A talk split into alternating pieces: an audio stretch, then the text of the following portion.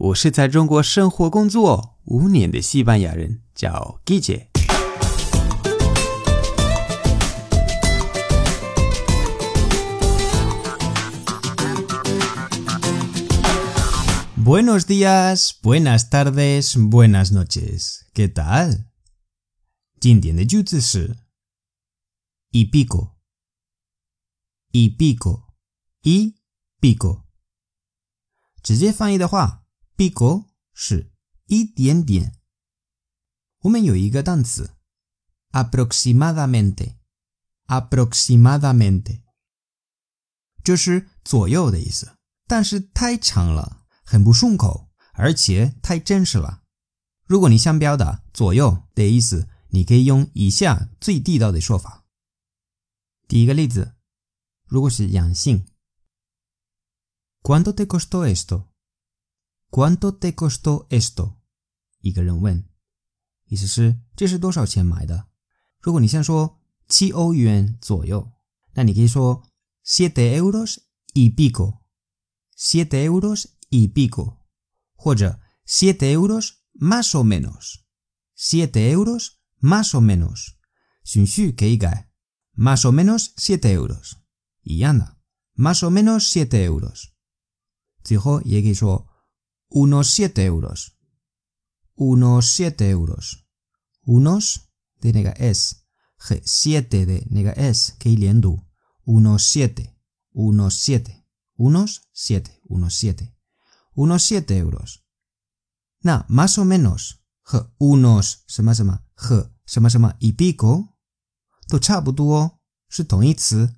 但是如果是 más o menos，那不一定是七欧元，可能是 六点什么什么，或者七点什么什么。如果是 unos siete euros，可能是六点什么什么，或者七点什么什么。但是如果是一 pico，那要七欧元以上，明白吗？一般来说不是六点什么什么。我再举一个例子。¿Cuánta gente había?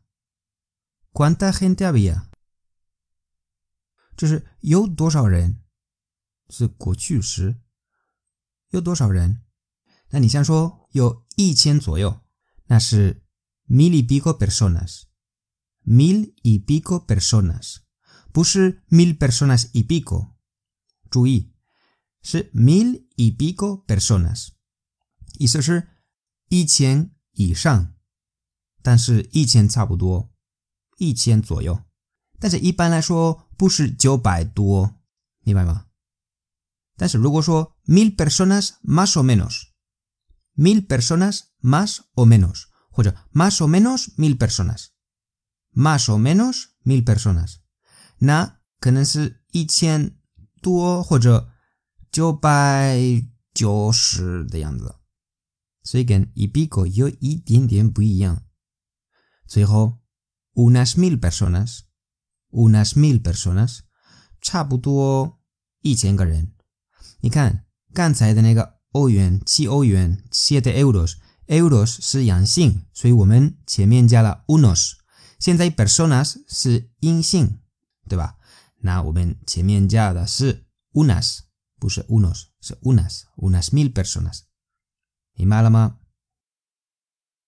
好了，今天的节目就到这里。 如果喜欢我的节目，欢迎大家关注我的微信公众号，搜“季姐西班牙语脱口秀”就可以找到我，那里的内容更丰富。最后，特别感谢为我的节目赞赏和评论，以及把节目分享到朋友圈的朋友们。Gracias y hasta luego。